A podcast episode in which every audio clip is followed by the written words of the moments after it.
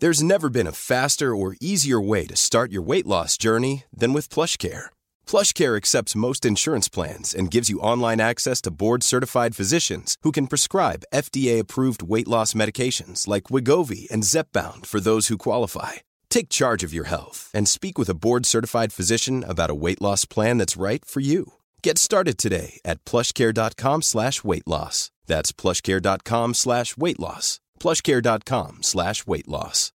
Since 2013, Bombas has donated over 100 million socks, underwear, and T-shirts to those facing homelessness.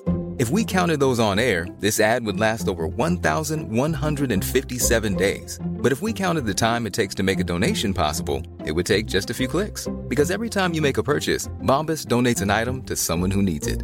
Go to bombas.com slash ACAST and use code ACAST for 20% off your first purchase. That's bombas.com slash ACAST, code ACAST. Hey, it's Ryan Reynolds, and I'm here with Keith, co star of my upcoming film, If, only in theaters, May 17th. Do you want to tell people the big news? All right, I'll do it. Sign up now and you'll get unlimited for $15 a month and six months of Paramount Plus Essential Plan on us. Mintmobile.com slash switch. Upfront payment of $45 equivalent to $15 per month. Unlimited over 40 gigabytes per month. Face lower speeds. Videos at 480p. Active Mint customers by 531.24 get six months of Paramount Plus Essential Plan. Auto renews after six months. Offer ends May 31st, 2024. Separate Paramount Plus registration required. Terms and conditions apply if rated PG. Ahorita lo que me comentabas de eso del, de la diferencia entre cardiólogo y cirujano eh, de, de, corazón, o sea, ¿dónde está ahí el, dónde radica la diferencia o qué es cada quien? Eh, mira, el cardiólogo es el que ve todas las enfermedades eh, clínicas, quiere decir que no, que necesitan una pastilla, por así decirlo, Ajá. Para, para curarse. Prácticamente este el nunca han visto un corazón en vivo, ¿no? no, este, pues son los que ven los estudios, eh, los electros, eh, radiografías, Ajá. esas situaciones. Ajá. Y ya cuando encuentran una, eh, una anomalía estructural del corazón, este, son referidos al cirujano, ya sea desde niño, da una malformación cardíaca, eh, una deformidad de las válvulas, ya en los adultos lo que son los infartos, eh, las valvulopatías, Enfermedades de las válvulas, pues, este, se envían al cirujano, ¿verdad? entre, otras enfermedades, ¿verdad? pero este, prácticamente el cirujano es el que va a, arreglar manualmente las, las enfermedades del, del corazón. Y la formación que, que requiere un cirujano, o sea, ¿cuál es? ¿Cómo, ¿Cómo te empiezas en esta carrera? Primero tienes que hacer, eh, bueno, los siete años de médico general y luego tienes que hacer una especialidad en cirugía general. Y posteriormente haces un adiestramiento en cirugía cardiotorácica. Ok. Eh, yo tuve la fortuna de, de egresar de, de Monterrey, de la Unidad Médica de Alta Especialidad 34, Ujú. y ahí pues tienen la capacidad de entrenarte en niños, en adultos, en tórax. Y este y gracias a Dios pues eh, cuando egresé de ahí pues ya me certifiqué en adultos, en niños. Ok. Y este pues es una son prácticamente siete años de medicina general. Hice tres años de cirugía general y cuatro años de cirugía cardiotorácica. En total, que son 13, 14 años. Entonces, para poder ya... Para poder ser cirujano cardiotorácico. Es- platicábamos con una doctora, eh, Brenda Costa, Sí, es, no. eh, oncóloga. Eh, le pregunto, oye, ¿cuánto, ¿cuándo terminan de estudiar, no? No, no, olvídate, no.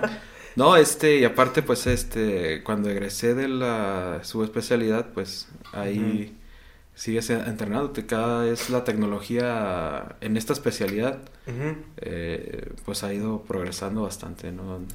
Tengo una especialidad de, en ECMO, se llama ECMO, es una, son dispositivos de, para circulatorios extracorpóreos. ¿Qué significa? Bueno, cuando falla el corazón o falla el pulmón, conectas al paciente a esos aparatos, en lo que se recupera o le ofreces otro tratamiento, ¿verdad? Entonces, hice esa especialidad de ECMO, este, pues varios cursos, ¿no? De, de reanimación de Ujú. a pacientes operados. Aquí en Chihuahua, desgraciadamente, pues es eh, poca la gente que está capacitada para hacer este tipo de procedimientos.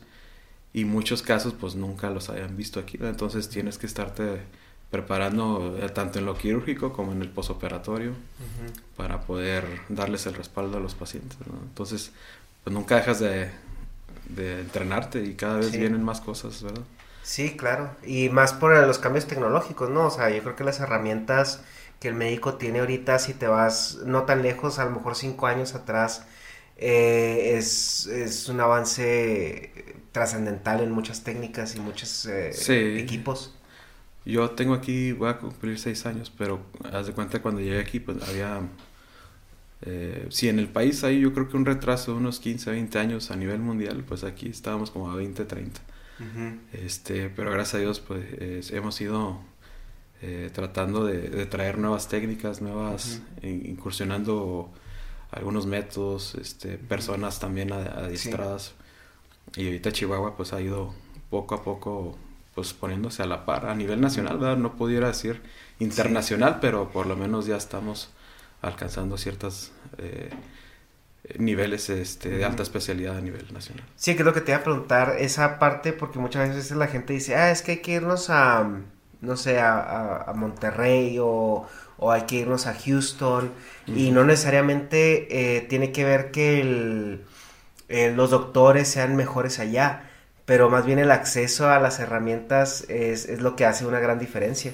Sí, definitivamente. Antes aquí, digo, los, los pacientitos, por ejemplo, lo, mi práctica más o menos es el 60% son niños. ¿Ok? Este, malformaciones cardíacas eh, de, de- de nacimiento. Y casi todos los niños eh, tenían que irse a, como dices, a Monterrey, a Ciudad de México, Guadalajara. Y este, pero principalmente porque el- por el acceso, ¿no? Aquí no había recursos, no había las personas adecuadas. Entonces, este ha sido pues una lucha incansable hasta, hasta ahorita, digo, las los recursos que tiene el, el- el Estado para poder respaldar este tipo de enfermedades, pues ha sido un batallar, pero pues Sí. poco a poco hemos salido adelante. No, y más cuando tienes a lo mejor crisis médicas que son, que tienen más volumen, ¿no? Que a lo mejor esa parte de... Sí, y aparte, con, o- o sea, sí hay personas, sí hay médicos, sí hay enfermeros, sí hay, ahorita ya tenemos el adiestramiento, pero ahorita pues no hay mucho, no hay mucho recurso, ¿verdad? En lo que es el, a nivel público. ¿verdad? Este, pero pues digo, eh, ha sido un avance, antes no, antes se tenían que ir, ahorita ya los estamos atendiendo aquí en, la ciudad. Y en, bueno, en la cuestión donde trabajas con mayoritariamente niños. ¿eso es porque a ti te gustó inclinarte hacia esa área? Sí, eh, cuando me adiestré, pues el, yo empecé prá- prácticamente con niños. eh. Entonces, eh, normalmente el, el adiestramiento es de adultos y migras a, a niños. En mi caso yo creo que pudiera considerarse que fue al revés. Yo de lo fino me fui a lo, a lo grosso, de que es el adulto.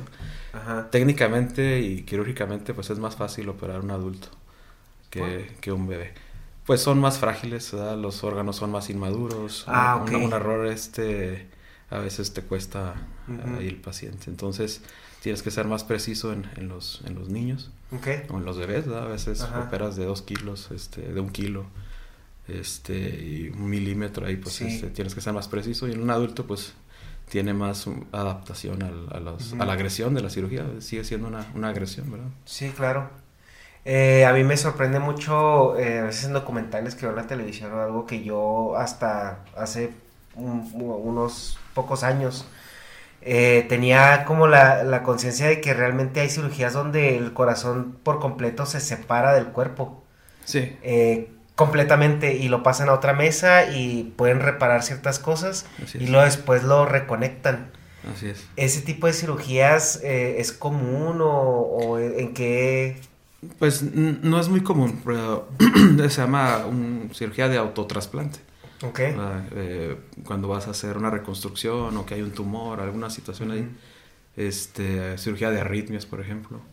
Eh, quitas el corazón, lo corriges y lo vuelves a, a poner. Entonces, no, no son cirugías muy comunes. ¿verdad? Aquí, por lo menos en, ahí mi, mi- mi experiencia me ha tocado unas dos o tres. No, no, no es algo que hagas todos los días. Pero sí, sí es muy interesante todo ese tipo de, de procedimientos. Ok. Y en las malformaciones eh, del corazón, o sea, no sé si nos podrías platicar un poquito ya desde la perspectiva a lo mejor más educada de un doctor, eh, cómo funciona el corazón en, en términos generales pero no, no tan general. Es como si es algo nomás que está pum, pum, bombea sangre y, y, te, se agita cuando quieres correr o hacer algo. Sí, mira, para tener una idea, el, corazón bombea casi 200 barriles de, de esos de tambo, ¿no? De, sangre al día. Eh, tiene eh, dos sistemas, un, o prácticamente el ser humano, o todos los mamíferos más bien, eh, tenemos dos sistemas, uno derecho y uno izquierdo. El corazón básicamente es una cámara dividida en cuatro cuartos, cuatro espacios. Los del lado derecho manejan toda la sangre que no tiene oxígeno. los superiores que se llaman aurículas, la aurícula derecha recibe la sangre que, se, que regresa del cuerpo, ya sin oxígeno, ya sin nutrientes, por así decirlo. Pasa al ventrículo derecho y de ahí es bombeada hacia los pulmones. Eh, ahí se hace el intercambio gaseoso, eh, se libera CO2 y se oxigena la sangre. Es, eh, por así decirlo, la sangre roja brillante. Pasa a la aurícula izquierda, baja al ventrículo izquierdo y de ahí se regresa a la circulación, se entrega a la circulación por medio O sea, sale a los pulmones, los cicla y regresa al corazón. Así es, sí, son dos ah, sistemas, un derecho y un izquierdo, donde regresa la sangre sin oxígeno, se bombea a los pulmones, regresa al corazón izquierdo mm. y de ahí se emerge al, cuerpo nuevamente y es un ciclo constante desde que desde el día 27 de, la concepción hasta que fallecemos. Es un, es un ciclo interminable hasta que pues se deja uno de vivir. Okay. La interesante que, tío, cuando ya se junta el óvulo y el espermatozoide, se hace el cigoto, a los 27 días se forma el corazón. Y de, a partir de ahí empieza ese ciclo de, vida. Que es un músculo que pues nunca cede, ¿no? Hasta que... Así es. Eh, es, eh, bueno, Ahorita antes de, pasar a temas de más cotidianidad, sobre todo el mexicano, ¿no? Que es la dieta, alimentación y cómo todo eso se ve reflejado cuando, por ejemplo, tú estás ahí en, eh, manipulando un corazón, ¿no? Pero eh, en, el caso de los niños, es que eh, manejas malformaciones y tratas de corregirlas, ¿no? Sí. ¿qué, ¿Cuáles son las más comunes o, por ejemplo, cómo se corrige una malformación X? Yo, la verdad, no tengo idea de de qué tipo de, malformaciones existan y cómo se corrijan. Si nos puedes platicar un poquito. Claro, eh, las, nosotros las dividimos en malformaciones eh, que causan poca oxigenación, quiere decir que el paciente está azul, y las que causan eh, aumento del flujo pulmonar, quiere decir que es un paciente común y corriente, este, sin problemas de oxigenación. Las dividimos en estos dos grandes grupos. Eh, obviamente, mientras más pequeño sea el paciente eh, con esa enfermedad o de, que lo pone mal, quiere decir que está más complejo. Los pacientes recién nacidos eh, van a presentar malformaciones más graves, ¿verdad? y si hay que atenderlos a esa edad. Las más comunes son las, afortunadamente, son las que no producen coloración azul. Es un paciente normal, como te digo, que puede llegar a crecer Casi son un 65-85% de ellas eh, que son lo, que es el conducto arterioso, eh, la comunicación interventricular y la comunicación interauricular. Prácticamente esos son los, los primeros eh, casos de, cirugía. De los pacientes que se ponen azules, las más comunes son la transposición de grandes vasos. ¿Qué, eso, qué es, ahí como te dije, bueno, el ventrículo derecho manda sangre a los pulmones. Ok. Sí, por medio de una arteria pulmonar. Y el ventrículo izquierdo manda sangre al cuerpo a través de la aorta. Entonces, en la transposición, por así decirlo, los cables están volteados. Entonces, el ventrículo derecho manda sangre al cuerpo, pero no está sin oxígeno. Entonces, es una sangre, por así decirlo, oscura. Ajá. Y el ventrículo izquierdo manda sangre a los pulmones. Entonces, es una circulación separada. este, y ahí pues hay que hacer un cambio de, de, arterias, cambiar las arterias y las coronarias, reacomodarlas en su lugar, para que la sangre del lado derecho pues vaya hacia los pulmones y la del lado izquierdo hacia el, hacia el, hacia el cuerpo.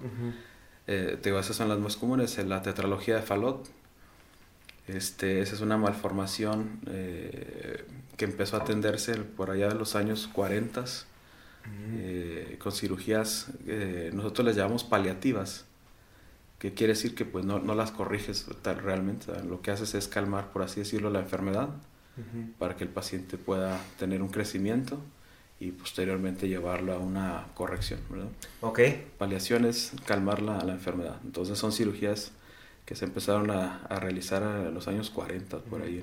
ahí. Porque me, me he de imaginar que si un bebé viene con una malformación, pues eh, también se ve en, en cómo asimila nutrientes y, y Sí, sí, su pues, crecimiento. ¿no? Prácticamente, si no se entrega al, al cuerpo, pues va- nada más está circulando entre corazón y pulmón. Entonces son pacientes pequeñitos que no se alcanzan a, a desarrollar al 100%. Y eso obviamente complica más la tarea Así de... es, así es, de sí. Eh, te- tenemos, mucha gente tiene la idea de que, bueno, hay que esperar a que agarre peso para poder operarlo. Pero es una idea errónea porque realmente pues, son pacientes que no van a, a desarrollar el, el- el crecimiento exponencial de un niño normal. Siempre van a tener un retraso. Entonces, este, el, el esperar a que agarre peso para operarlo, pues es un error porque nada más estás perdiendo Tiempo. tiempo, ¿verdad? Entonces, como te digo, pues, la cirugía se puede hacer desde, hemos operado de 700 gramos, un kilo, ¿verdad? Eh, y, y, pues, gracias a Dios pues les va bien, ¿verdad? Pero tienes que, eh, aunque sea este, un riesgo, pero pues para no perder tiempo, ¿verdad? como te digo, la circulación nomás está ahí, como quien dice, estancada y, y nada más circulando en eso en vez de irse al, al cuerpo. Y como médico, bueno, de- tienes que tener nervios de, de acero e incluso eh, suprimir tus sentimientos, ¿no? Casi tu humanidad para poder, eh, pues, hacer todo eso, ¿no? Manipular, operar y, y tener, pues, la carga, ¿no? O sea, mental, pero... eh, ¿cómo, ¿Cómo manejas esa parte, ese estrés emocional al momento de, pues, de que estás operando a un niño o algo y pues sabes que tienes a la familia afuera esperándolo y, y, pues que es un, un bebé, ¿no? O sea, que tiene pues, pues decirlo, todo, toda la vida por delante, ¿no? Que nos encanta esa frase. Sí, claro. Eh, es, ¿Hay diferencia eh, en, en ese, en ese estrés emocional entre la situación de un bebé o a lo mejor cuando tienes que operar a un adulto mayor que, pues, por así decirlo, probablemente puede que ya o no esté en tiempos extras? Sí, sí, entiendo. Este, pues la... Eh, pues es difícil. Yo tengo niños pequeños también. Eh, en un principio, pues, eh, como dices, ¿verdad? te desconectas un poco, te, te enfocas a lo que tienes que hacer.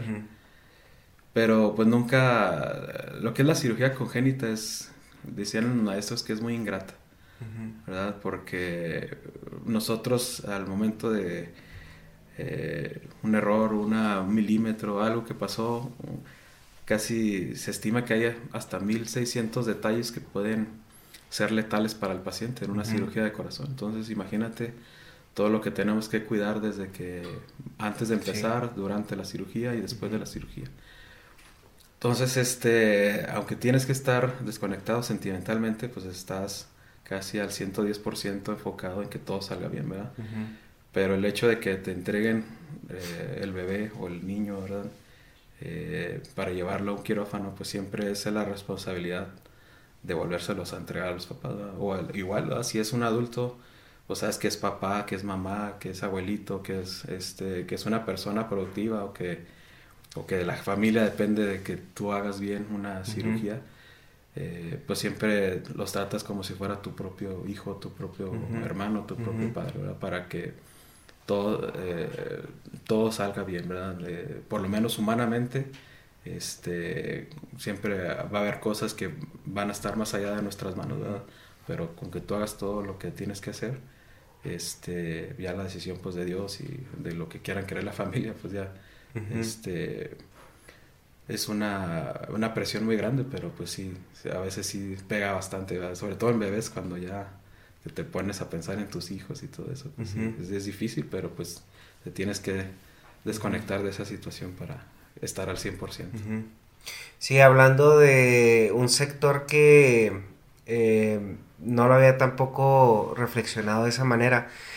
Eh, yo, eh, muchas veces las cuestiones médicas y de apoyo y programas sociales están enfocados o en los niños o, a- o en los adultos mayores.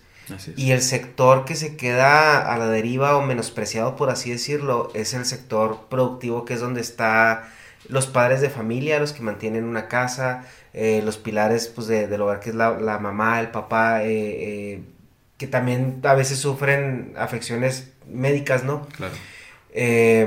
Ahí tengo, bueno, dos preguntas. La primera es, hay afecciones cardíacas obviamente que son, este, por así decirlo, degenerativas y puedes durar viviendo con ellas pues mucho tiempo, ¿no? ¿Te ha tocado tener casos, por ejemplo, de padres de familia que saben que tienen un problema pero deciden no, no atenderse porque, pues, eh, ¿quién va a cuidar de la familia o, o en su convalecencia?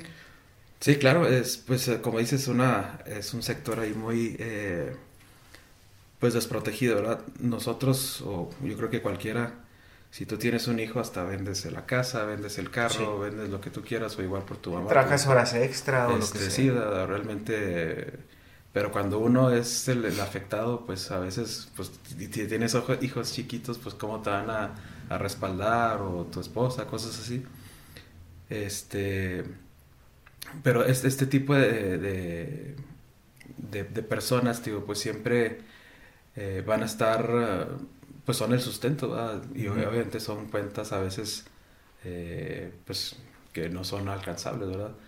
Pero hay, hay varios programas, eh, gracias a Dios, que se pueden, eh, y aparte hay asistencias a veces que nos ayudan a solventar algunos eh, casos así. Realmente no he tenido mm, eh, pacientes que se hayan negado a una atención. Casi siempre cuando van contigo es porque obviamente ya sintieron que pudieron haber fallecido o alguna sensación de muerte inminente eh, siempre te asusta. Entonces cuando tienes, como dices, pues si tú eres el sustento y tienes hijos, pues lo que quieres es vivir, ¿no? Para, y para eh, estar con ellos. Realmente no he tenido a alguien que se haya negado a una a cirugía. Porque tío, a veces pues no hay otra opción. ¿verdad? Bueno, también tiene mucho que ver que como comentabas, el cardiólogo es más bien como el, el médico, ¿no? Y tú eres ya más... sí, a eh, mí me los derivan. claro, sí, ya cuando llegan contigo es porque ya... O bien por una segunda opinión. Ah, ok. Este, casi siempre los pacientes tienen miedo a la cirugía. Eh, siempre es un tabú la cirugía. Cuando te hablan de que hay que operarte de cirugía de corazón, a veces pues te vas a impactar y te vas a ir Sí. para atrás. Y vas a- lo primero que vas a pensar es que me voy a quedar ahí. Pero eh, eh, apegándose a las guías internacionales y todo eso, la, la mortalidad en, vamos a ver, una cirugía de, para infarto, eh, que es el bypass aorto la mortalidad estimada es menos del 2-3%. Ujú. Ah, pues, Tú tienes un 97% de que todo va a salir bien y que vas a continuar con tu vida normal y vas a tener una expectativa de 20 años. A diferencia, por ejemplo, los, los stents últimamente pues tienen mucho auge, ¿no? Mucho promoción ahí las empresas eh, que producen los stents Ajá. son las que andan este, promoviendo, ¿verdad? Que hay que mejor poner stent en vez de cirugía. ¿Los stems son ah, las am, células madre? ¿O Bueno, los stem cells sí, pero los Ah. stent Ah, ok, ok. con N- NT, Ah, stent, ok, stent, ajá. stent, este, son mallitas ahí milimétricas para destapar las arterias. Ah, pues, ok. Que te hacen por cateterismo, te destapan la arteria. Este, sin embargo, Que pues eso es en el caso de un infarto. esos son los infartos, qué los, los sucede? tratan los cardiólogos intervencionistas.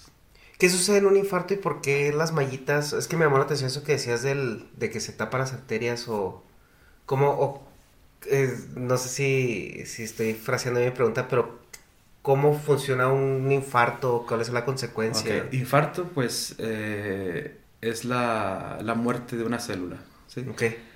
Es cuando le falta riego sanguíneo. Si, por- yo les explico a mis pacientes, eh, imagínate un maizal, por así decirlo, y tienes el sistema de riego y se tapa la mitad de la manguera y la mitad del maizal pues se va a morir.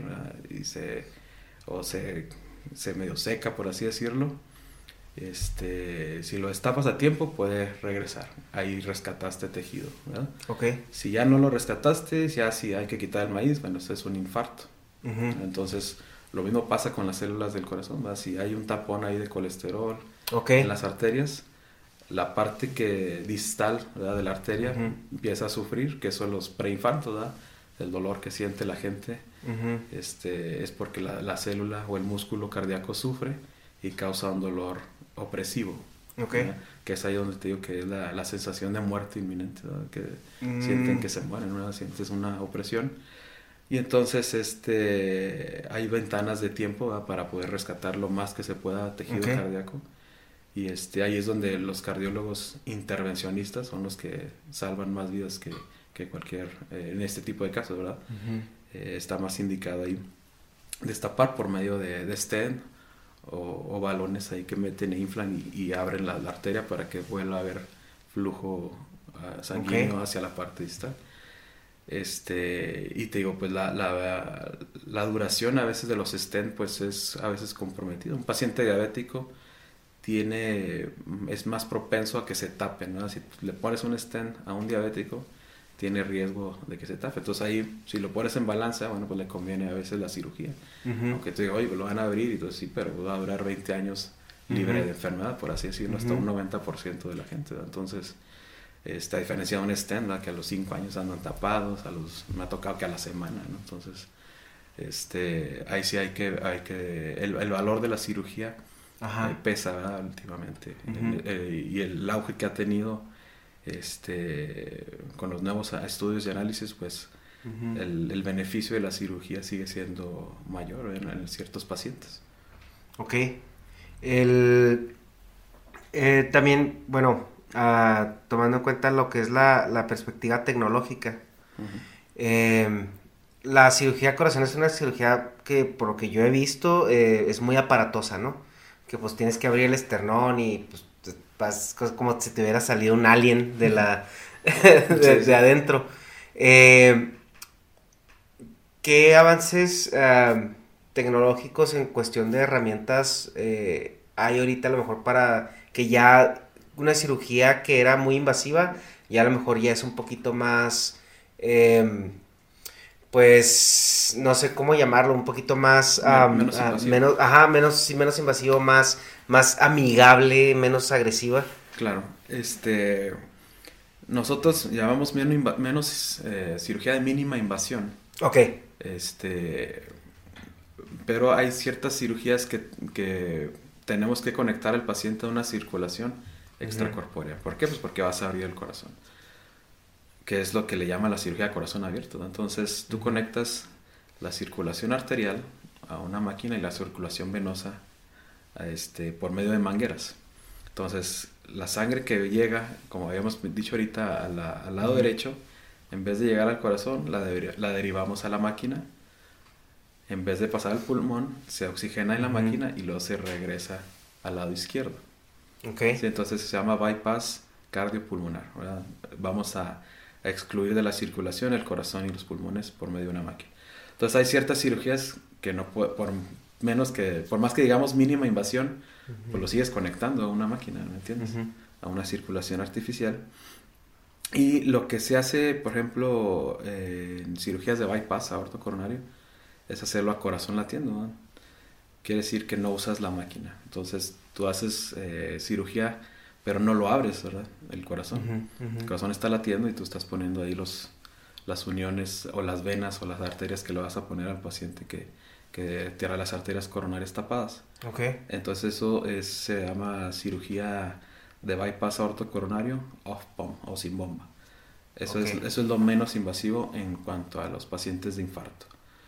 Eh, por ejemplo, en recambios valvulares, pues lo que se hace son mínimas incisiones, ¿verdad? Lo que hace, ponemos válvulas aórticas con incisiones de Mm. 2-3 centímetros eh, o por un costado. Ujú. Eh, ya no tenemos que abrir todo el pecho.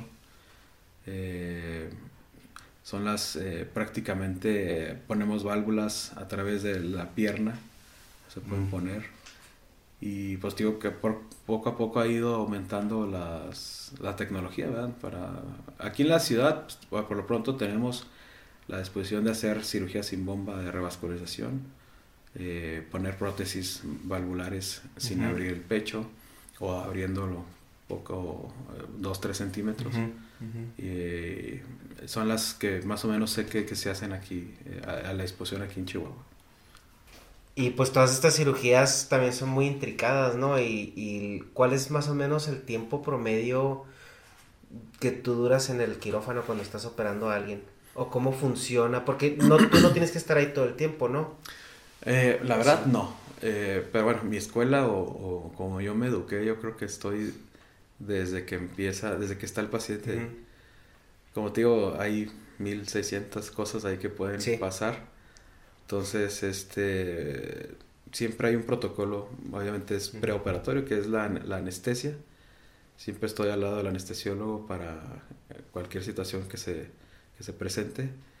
este, el, anestesiólogo pues tiene que obviamente dormir al paciente, ponerle catéteres para administrar medicamentos cardíacos, monitorizar la presión, monitorizar la orina. Entonces te llevas ahí una o dos horas en, eso en lo que antes de empezar yo. Este, pero tío, hay, hay veces que el paciente está tan grave que en lo que pasan ahí, a veces tengo que entrar de emergencia, ¿no? Okay. Y, tiene que estar ahí el cirujano por cualquier cosa. No es como las otras especialidades, ¿no? Que pues, ahí me hablan cuando ya esté dormido y todo eso. Por lo menos yo eh, trato de estar ahí todo el tiempo. Al terminar, pues este, te tienes que estar ahí un momento, a eh, verificar que está estable el paciente, que no hay sangrado, este, que puedes irte a terapia intensiva acompañándolo al paciente. Incluso en terapia te tienes que estar ahí. Nosotros, este, es la, es la diferencia con otras especialidades que digo, pues mi proceso empieza desde que el paciente entró a quirófano y termina ya en terapia intensiva cuando, cuando ya el paciente está estable. Entonces, puedo llevarme 8, 10 horas, 12 horas, no lo sé, ¿verdad? Depende de la, del caso, de la situación. Este, pero pues no te puedes despegar. ¿Y en cirugía cuánto es lo más que has durado en...? En cirugía, eh, fíjate que me llegó un recuerdo el, el, los últimos de diciembre.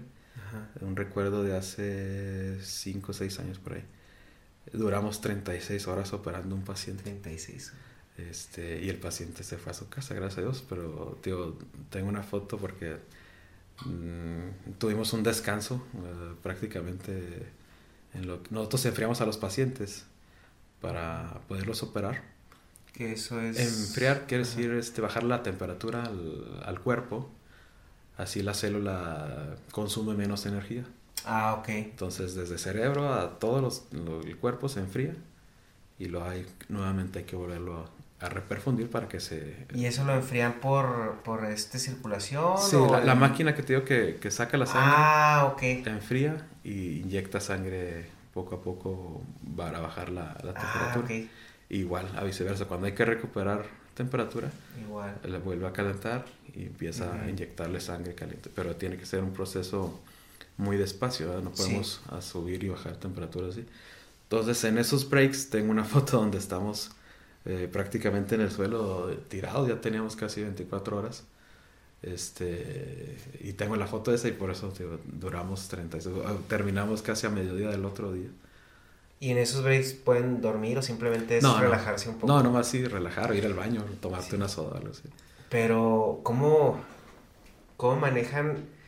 Porque no es lo mismo estar 36 horas, no sé, se me viene a la mente, o sea, pisteando en el, en el porche de tu casa, que está 36 horas enfocado eh, y con pues todo lo que sucede físicamente, ¿no? O sea, el estrés físico te hace pues el pulso que, que cambie un poco, tu concentración este se, se, se ve disminuida. Sí, a veces que sí te, te agobia mucho eso, este, y a veces sí, eh, cuando tienes apoyo, pues sí, a veces entra alguien y, y te despabilas un poquito, él trae ideas nuevas, frescas, tú estás ahí ciclado a veces.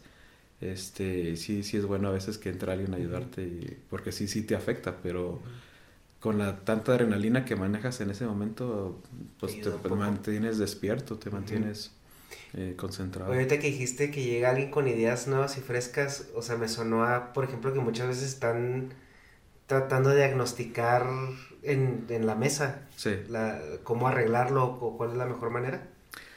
Eh, pues digo, si ya tardaste 36 horas o 20, si tú quieres, es porque algo estás ahí batallando. Ah, ok, yo pensé que era por la, o sea, lo complicado que era el proceso. No, no, yo me refiero a cuando eh, tienes unas cirugías largas, okay. si te cansas, ¿no? Pero Los 8, 10, 12 horas, pues te las hace, avientas muy rápido. Sí, que eso es, es, procedimiento, no es que tienes que agarrar, bueno, no sé qué tan intricado sea, pero me imagino que a veces tienes que reconectar venas con venas y cosas así, entonces eso consume mucho tiempo. Sí, sí, sí. Pero ya las otras, esto es cuando ya algo... Sí, cuando ya, ya, tienes mucho tiempo, este, ya hiciste lo que tenías que hacer y algo pasa y eh, llega alguien y pues, al de sí, ah, bueno, ya, ah, sí es cierto porque ya, ya tienes, eh, como dices, el cerebro se cansa, ¿no? 20, 24 horas ya ahí sin dormir, este sí te puede afectar.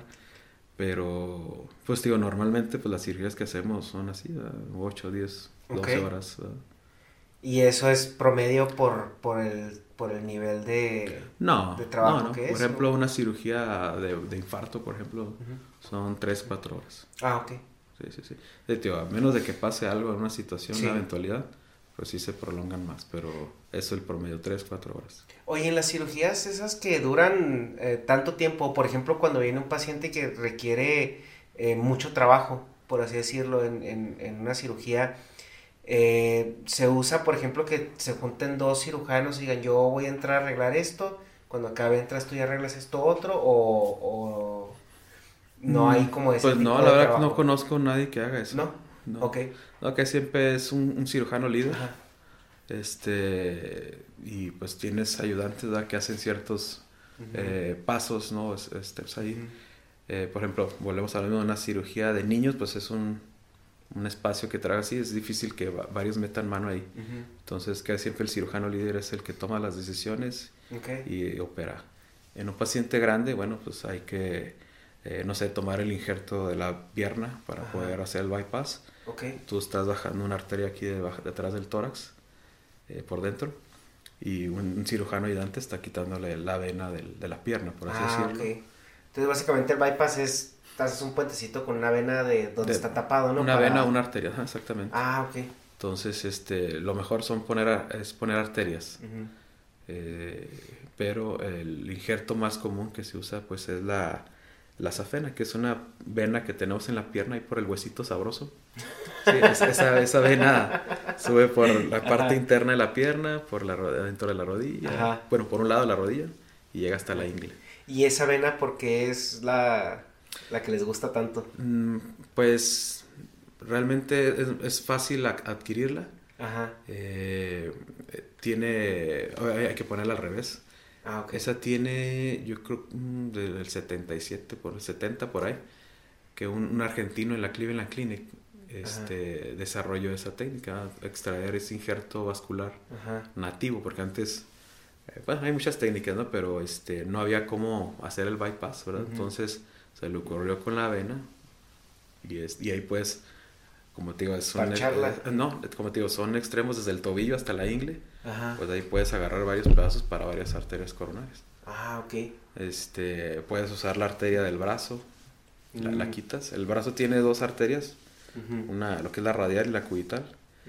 Eh, las arterias eh, las uso más en pacientes jóvenes. Ok.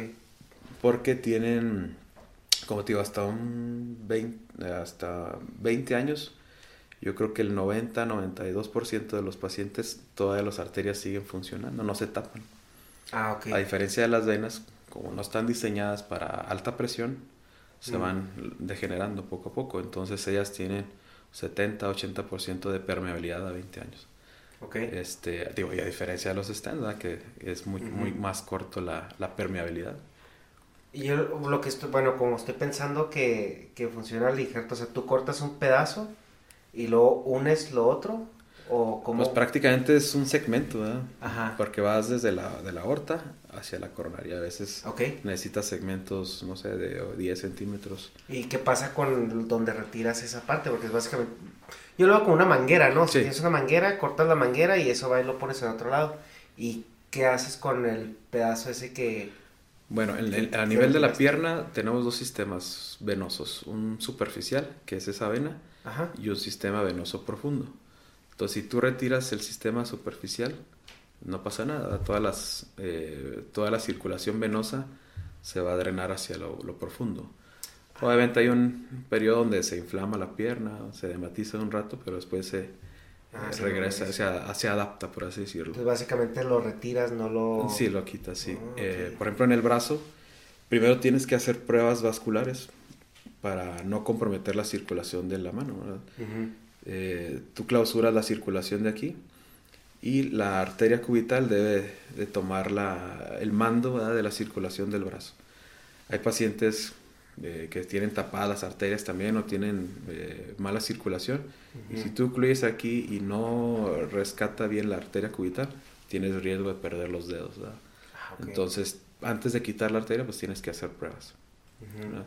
Eh, pues he he hecho cirugías donde he tomado arteria del estómago porque no tienen este, buena circulación o ya están operados de las varices y no tienen la vena.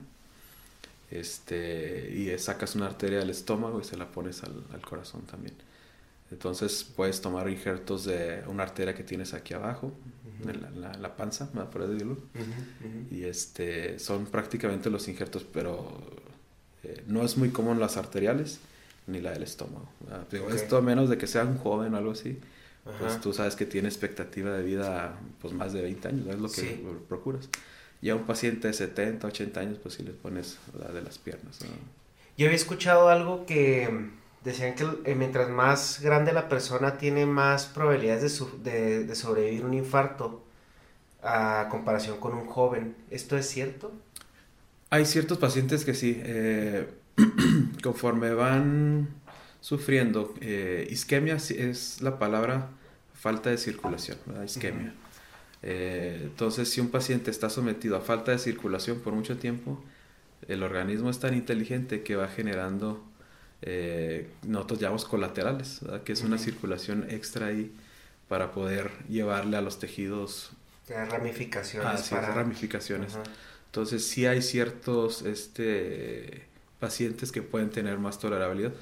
O tú los ves, no ves el estudio y tú dices, ay, ¿cómo ha vivido? ¿verdad? Pero pues tiene eh, ciertas colaterales ahí que han Ajá. permitido que tenga circulación. ¿verdad? Ahorita ya hay, eh, acaba de salir un estudio ahí también eh, el mes pasado donde hay veces que ya no hay que hacerles nada. Hoy trae un infarto, ahí está tapado, pues sí, pero pues ya, ya tiene, no le vas a dar beneficio ni por cirugía ni por cateterismo. Entonces déjalo así, pastillas y este eh, es más riesgo realizarle ciertas Ok. pero sí es, sí es correcto eso de que a veces sí tiene más adaptable.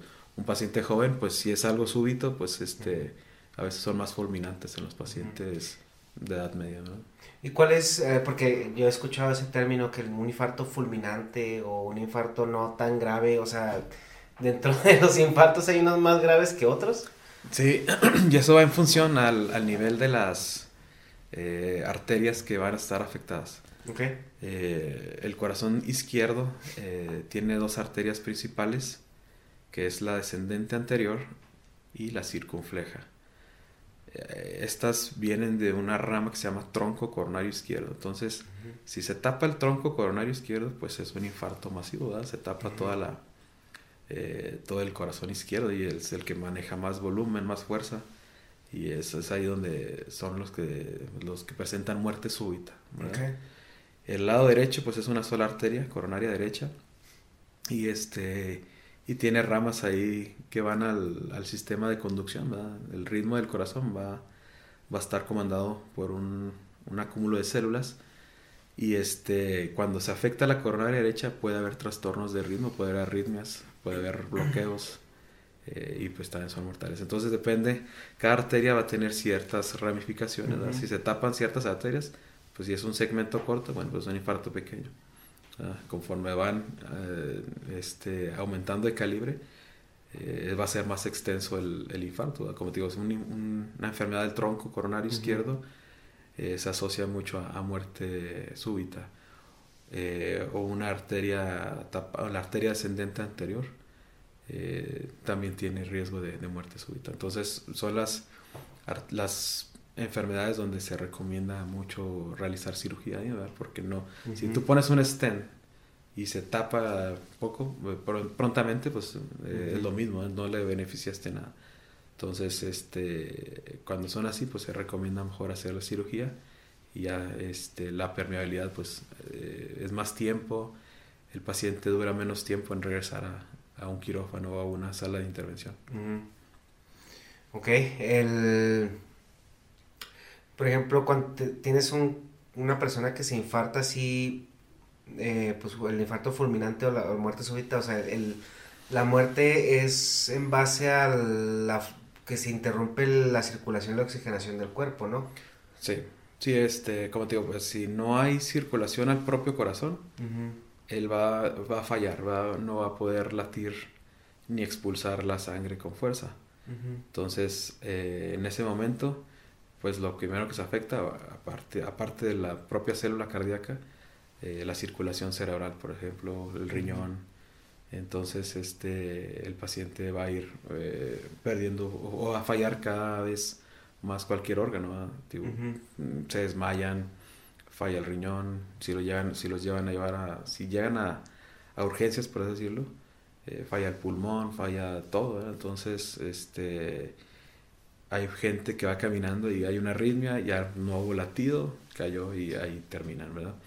Entonces hay varias maneras de, que fallezca el paciente. Una es el paro cardíaco o fibrilación o la falla consecutiva de, todos los órganos.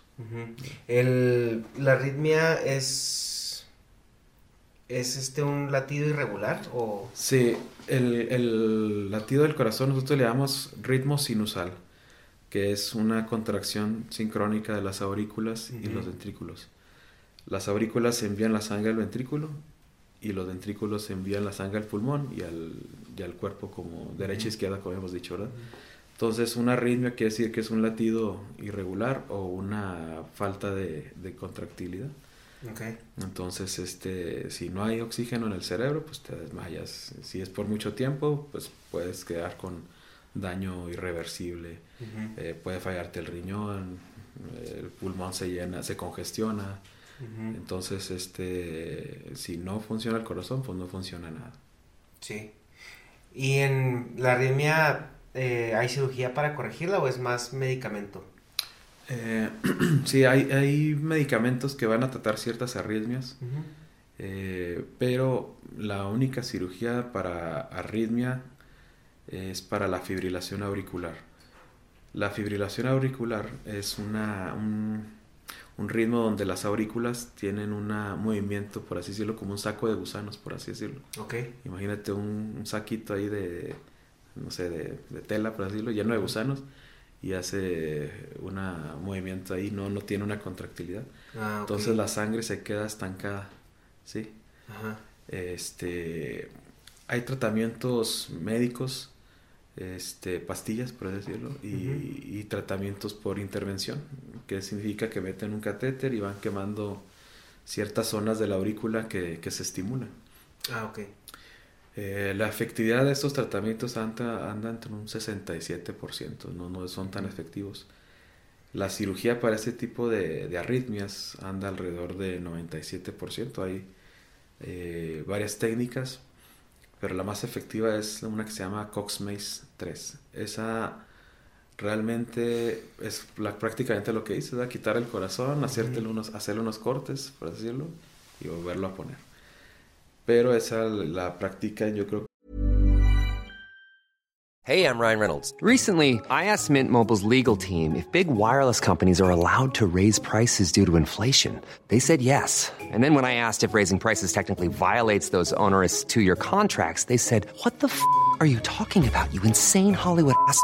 So to recap, we're cutting the price of Mint Unlimited from $30 a month to just $15 a month. Give it a try at mintmobile.com slash switch. $45 up front for three months plus taxes and fees. Promo for new customers for limited time. Unlimited more than 40 gigabytes per month. Slows. Full terms at mintmobile.com. One size fits all seems like a good idea for clothes until you try them on. Same goes for healthcare. That's why United Healthcare offers flexible, budget-friendly coverage for medical, vision, dental, and more. Learn more at uh1.com. que seis, ocho cirujanos en el planeta. Lo que hacemos es, los cirujanos con menos experiencia en ese tipo de cosas, es hacer ciertos cortes con el corazón in situ y unas quemaduras con unas pinzas para no tener que quitarlo. Eh, y tío, la efectividad es mucho mayor. Eh, un 90% de, de, efectividad para volver a restablecer el ritmo. La fibrilación auricular es la causa número uno en, en pacientes con embolia.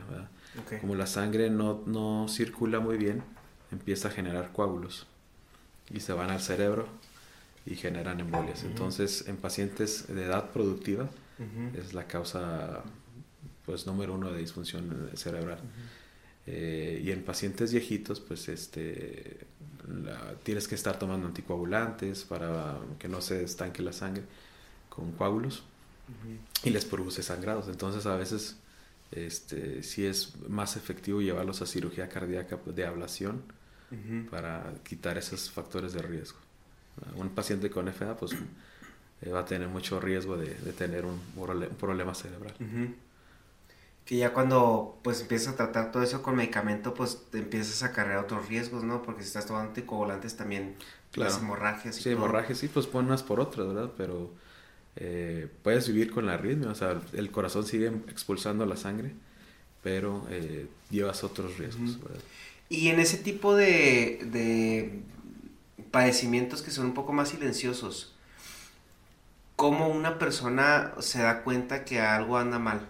Pues hasta que va con el doctor o hay ciertos síntomas. En, en- bueno, hablando de la arritmia.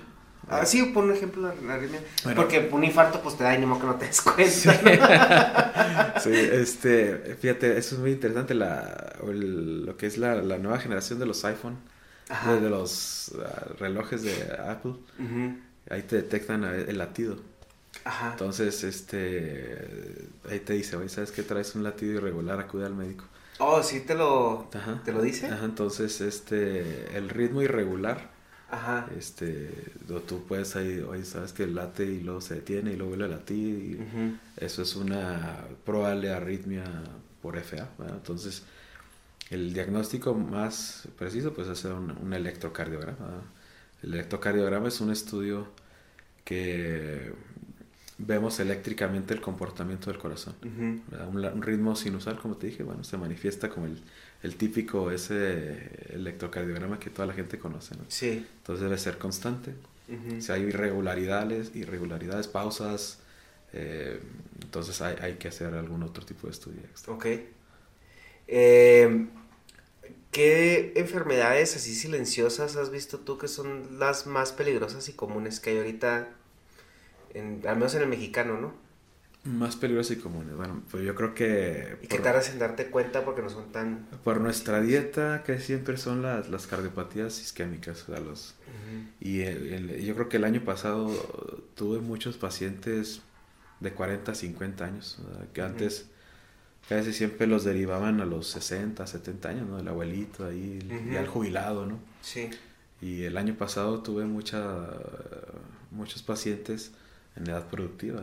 El más joven creo que fue 43 años. Ah, Entonces, no te la esperas, ¿no? Tú dices, no, Sí. pues eh, va a traer otra cosa, cosas así.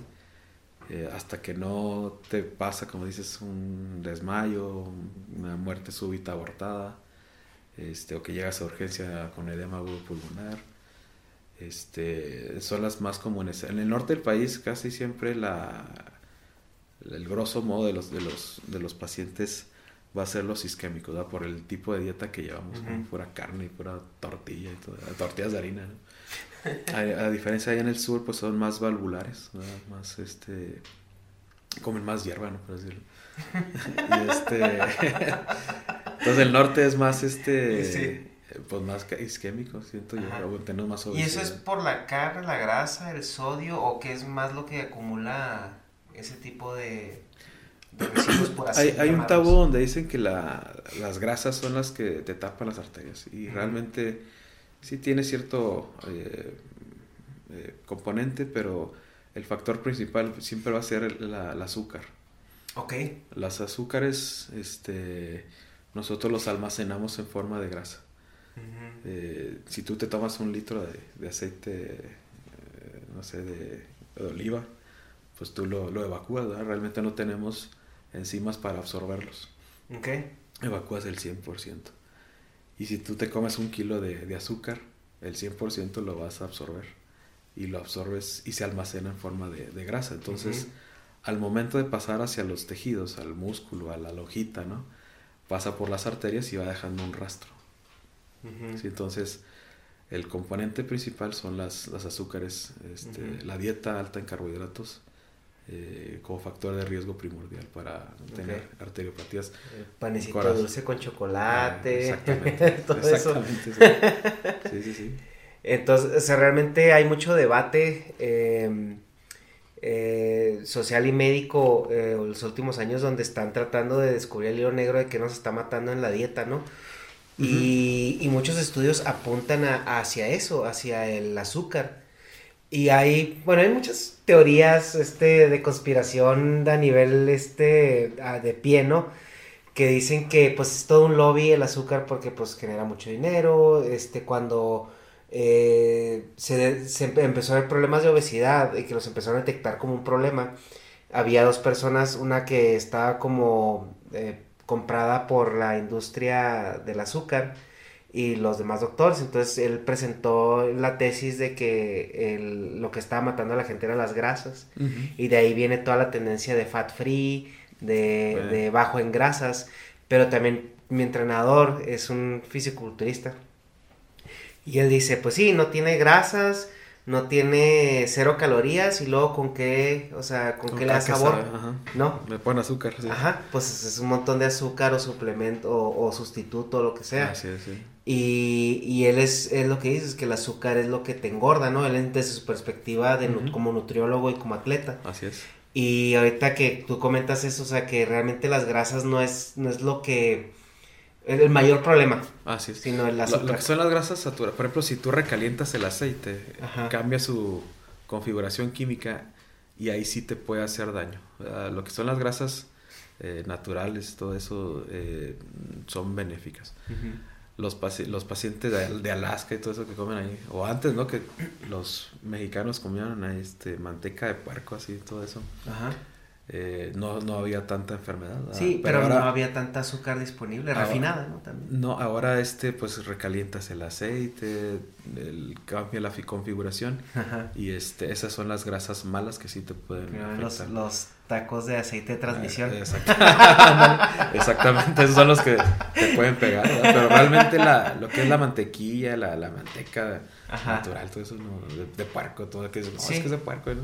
Que es la, o sea, es la manteca natural, ¿no? Y ahorita eh, las dietas, por ejemplo, keto, que son basadas en puras grasas, que técnicamente consumes pues lo que es carne, grasas, pero quitas todos los carbohidratos y azúcares. O sea, azúcares los eliminas completamente. Y el carbohidrato lo mantienes a la carga mínima que necesitas para que el cuerpo absorba el nutriente y se vaya a los músculos. Entonces, en esta dieta, eh, ah, yo la hice y a mí me funcionó muy bien.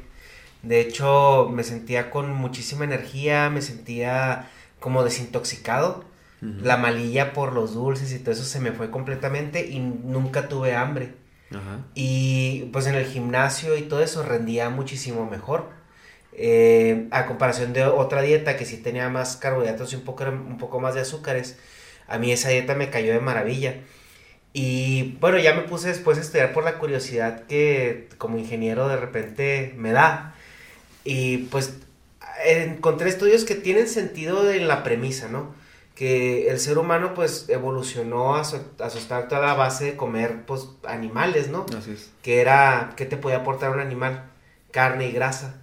Y el mismo cuerpo, o sea, empezó a trabajar con eso, ¿no? El azúcar fue un, fue un, un químico que se descubrió después con, con las frutas que, que se consumían y todo, que era un potencializador. Y así funciona el azúcar. Hay estudios que dicen que tiene el mismo efecto en el cerebro que hasta la cocaína. Ah, el problema es de que ahorita tienes niños desde un año, dos años, que los expones a un químico tan agresivo como el azúcar y eso va creando una resistencia en el cuerpo. y ahorita en una, en una Coca-Cola de 600 minutos estamos consumiendo más azúcar que la que a lo mejor gente hace 50 años consumía en toda una semana. Sí, eh, hay unos, por ejemplo, eh, los bariatras y todo eso, siempre te ponen el ejemplo de la, bueno, la, la, vaca y el hipopótamo y todos esos que son, eh, son animales herbívoros, ¿no? Comen pura hierba. Sí. Y están así eh, gordotes, ¿no? Todo, porque, tío, todo eso, tú dices, pues no comen grasas, no comen nada, comen pura, pero la, los carbohidratos vienen en la naturaleza, eh, en almidón, en, en sacarosa, las hojas, los tallos, todo eso tienen azúcar o carbohidratos.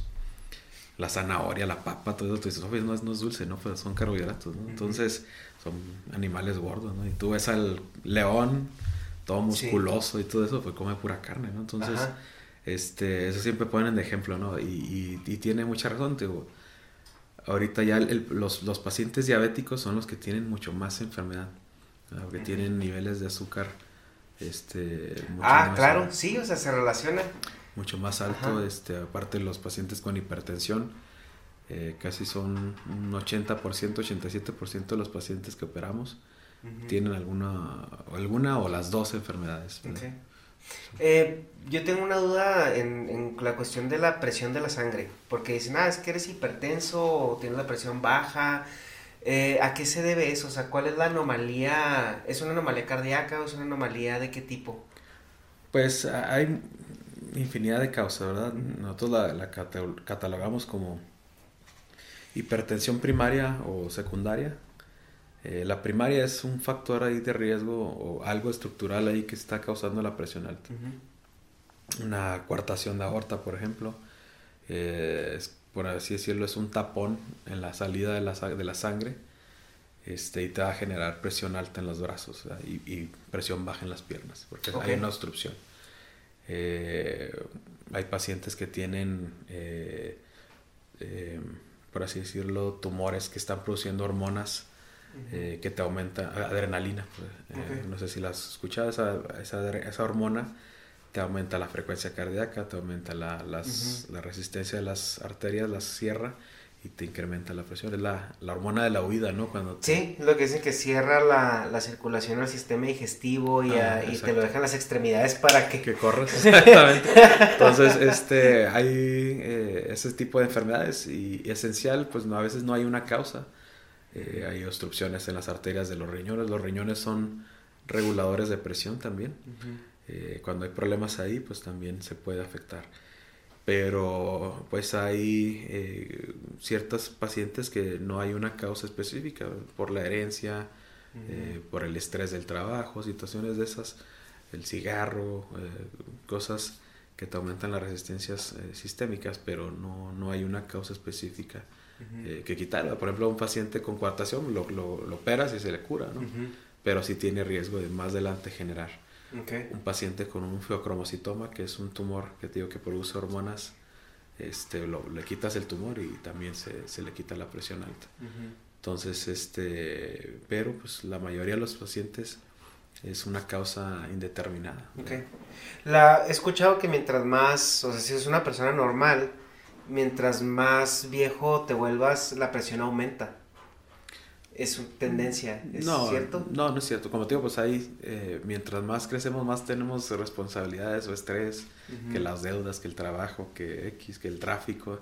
Te sometes a ciertos este, estrés que antes, ¿no? Entonces, eso pudiera ser un factor de riesgo, pero que la misma edad, este, si ya tú ya tienes carga genética o algún factor de riesgo, bueno, pues tienes Ok. esa posibilidad, pero no es una ley. ¿verdad? Sí, porque es algo que he escuchado mucho de que no, es que la presión está aumentando mientras ya de más viejito te hagas, ¿no? No, no, no. Tiene más que ver con, Sí, con más tus bien con el hábitos, ¿no? estrés y el hábitos. Eh, la cuestión de, por ejemplo, llevar una vida sana, eh, estamos hablando pues de la, la dieta, que es lo primero que se viene a la mente.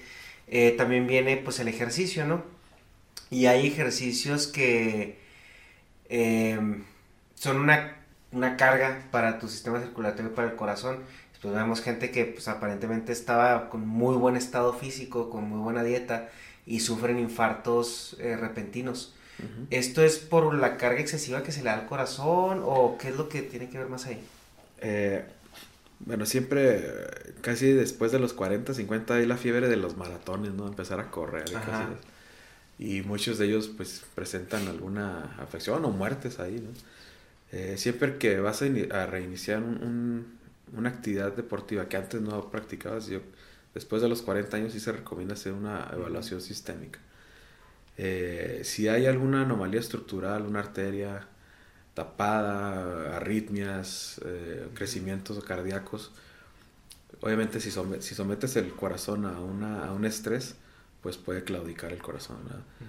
Eh, hay pacientes, no sé, los futbolistas, esos que, que de repente fallecen, tienen un crecimiento eh, que se llama hipertrofia septal asimétrica, quiere decir que la pared que divide el corazón derecho e izquierdo está bombada hacia el lado izquierdo y produce una obstrucción.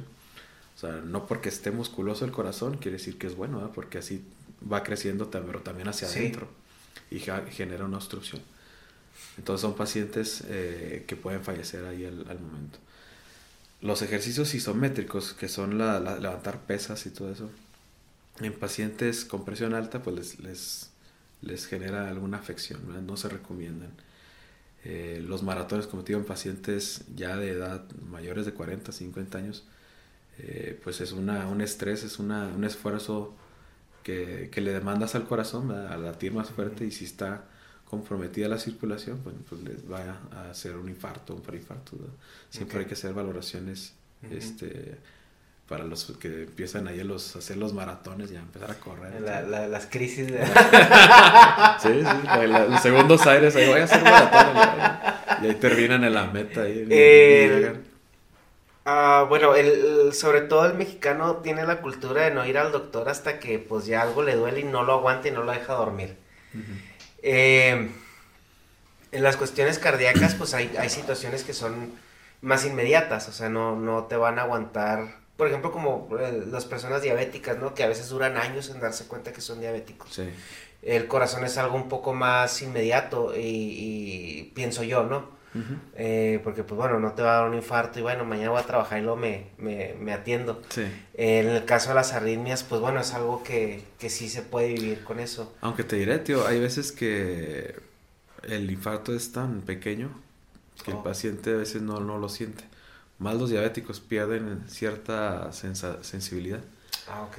O el paciente típico que, no, pues que traigo gastritis, traigo una gastritis que no me y toman una pastilla para la gastritis. Es que siento que aquí la gastritis y ahí se aguantan, se aguantan. Quieren que es gastritis y nada que es un infarto, ¿no? O sea, eh, o siento que me canso y ahí se van. Entonces a veces no es tan, eh, tan preciso el, diagnóstico que cuando es algo más grande, pues el, paciente lo, lo, va a sentir, ¿no? O sea, pero hay veces que cuando es una molestia tan pequeña que el paciente no, no lo nota no, no seas, eh, no es tan directo a veces. Sí, y la pregunta ahí es, eh, por ejemplo, tú como, como cirujano, eh, ¿cómo recomiendas que sea un, un, chequeo o cuánta frecuencia entre chequeos recomiendas para una persona normal?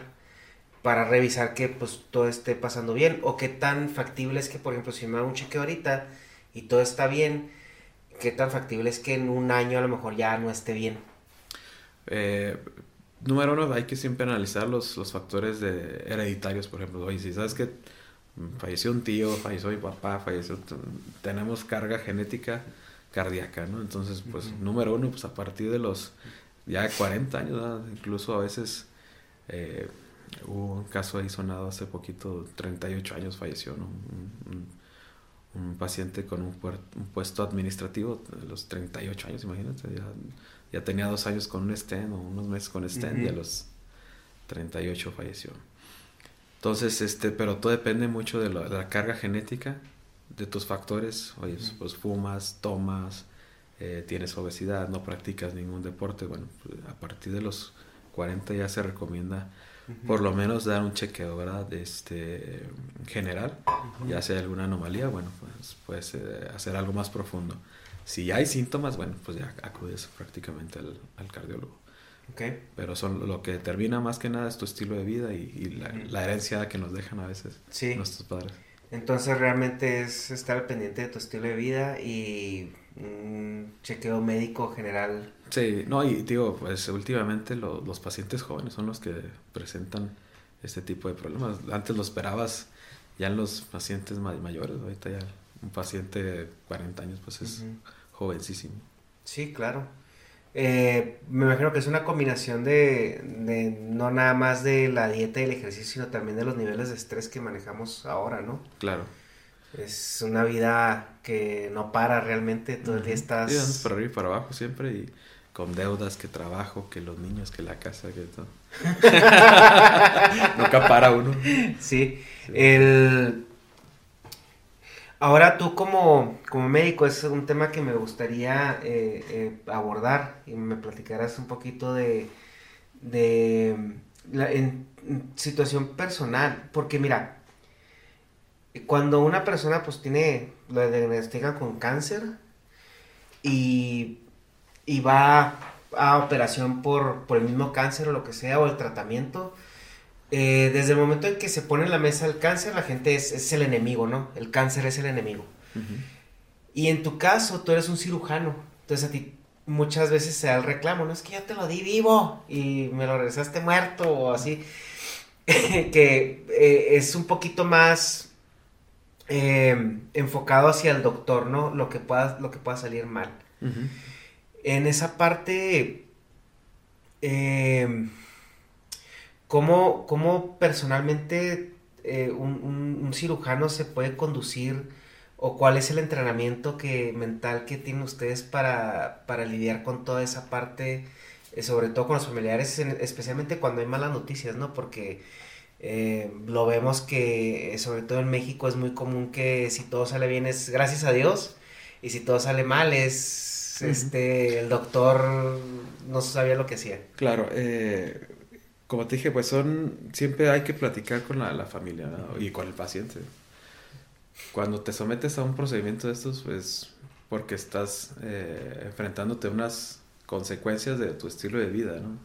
Hablando de la lo que es eh, lo los infartos y todo eso, es tu estilo de vida. Tú decidiste vivir así y ahorita tienes que enfrentarte a esto, ¿verdad? Puede pasar estas situaciones, tenemos este porcentaje de éxito, este porcentaje de riesgo, ¿verdad? Para mí puede ser un porcentaje, un 3% pues no es nada, tú pudieras decir. Pero para esa familia pues va a ser el 100%, ¿no? O sea, si llega a haber algo y fallece, pues es un 100%. Entonces, este, siempre hay que ser muy claro, ¿verdad?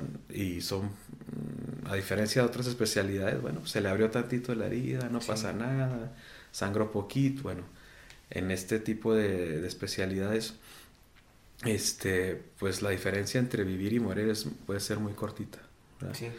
Eh, pero prácticamente en los, en los adultos eh, siempre eh, el, poder ofrecerle vivir más, pudiendo enfrentarse al riesgo de, perder la vida durante el procedimiento. Cuando es más difícil, pues es en los niños, ¿verdad? Este, realmente el riesgo a veces de, de no operarlos pues es lo mismo, la calidad de vida va a ser mala, tiene riesgo de fallecerse, de fallecer en su casa ahí jugando X. Entonces tú lo pones en balanza, siempre el riesgo eh, de, fallecer durante la cirugía debe ser menor, ¿verdad? A que no, este, no le hagas nada. Eh, la muerte súbita, pues a veces conlleva también culpas, ¿no? O sea, a veces tú dices, no, pues hay que, eh, en niños sí me ha tocado, sea que no quiero que le haga nada. Bueno, pues obviamente tú nunca vas a obligar a un paciente a, operarse, ¿verdad? Pero eh, el riesgo o la, la, sensación de culpa de no hacer nada, pues también te la vas a llevar, ¿verdad? el, el, paciente que, que, acepta eso, pues es, tratas tú de, de, que todo salga bien, ¿verdad? Pero a veces no, no va a ser este, como tú deseas como dicen, más vale a veces eh, morir luchando que morir hincado, hacia Emiliano Zapata, ¿no? Y este, la, el hecho de que tú ofrezcas una cirugía quiere decir que tienes altas posibilidades de, que va a salir vivo. Eh, pero tío, pues muchas veces no, no es así, ¿verdad? Y eso tiene que estar consciente el papá, la, el, la esposa, este, los hermanos, no lo sé, los, los, hijos.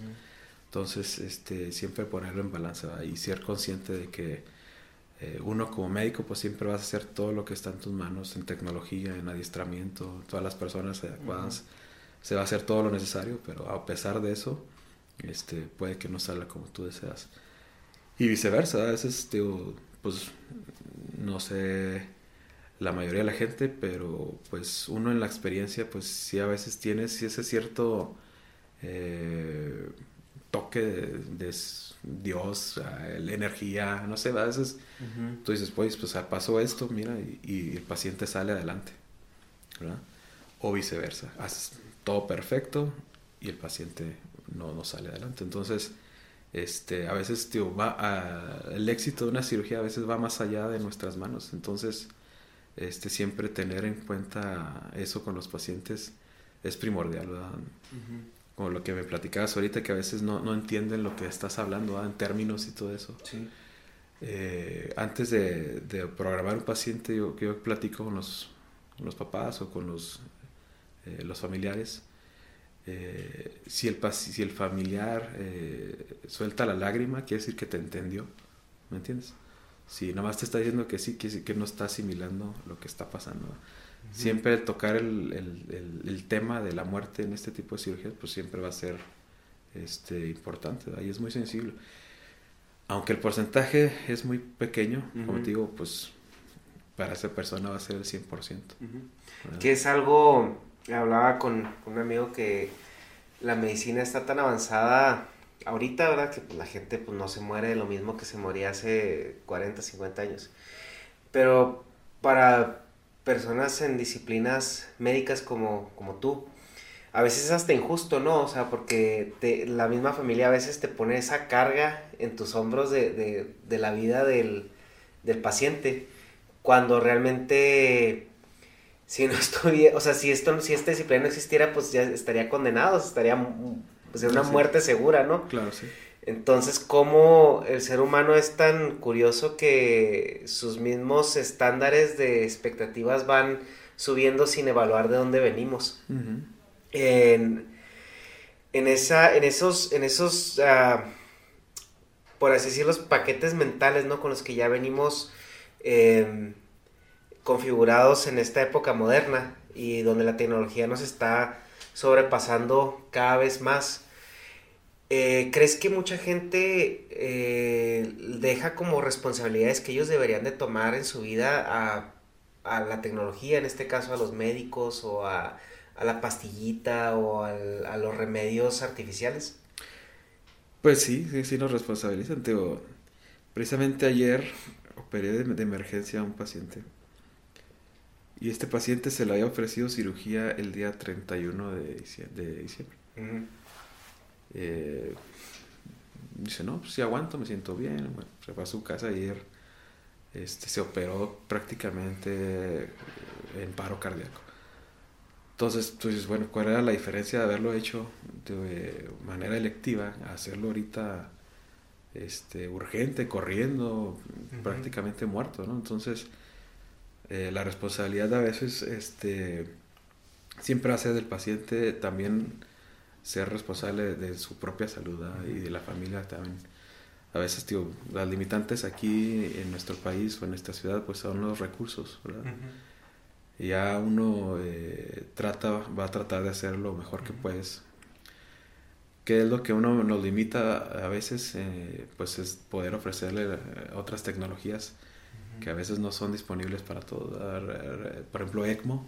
Uh -huh. Una terapia ECMO, tú, eh, como te dije, es una, es una tecnología que te va a ayudar a, a que se desinflame, que hagas otra otro tratamiento mientras no se afectan los demás órganos. ¿no? El uh -huh. ECMO es el sistema circulatorio sustituto, ¿verdad? pero ese no, no, no toda la gente, toda la población va a tener acceso a eso. Uh -huh. Entonces, a, antes la mortalidad de las cirugías, eh, como te dije, son, es corta uh -huh. y todavía la cortamos más con este tipo de instrumentos. ¿Por qué? Pues porque la, la tecnología a nivel mundial, eh, los índices de mortalidad ahorita andan casi en 0%, ¿no? En sí. ciertas cirugías, ¿no? Sí. Y aquí en México, pues todavía hay unas de 50%, ¿no? Entonces dices, oye, pero con el advenimiento de esa tecnología, oye, pues se disminuyó bastante. Uh -huh. Pero son tecnologías que cuestan, no sé, uno o tres millones de pesos. Entonces, sí.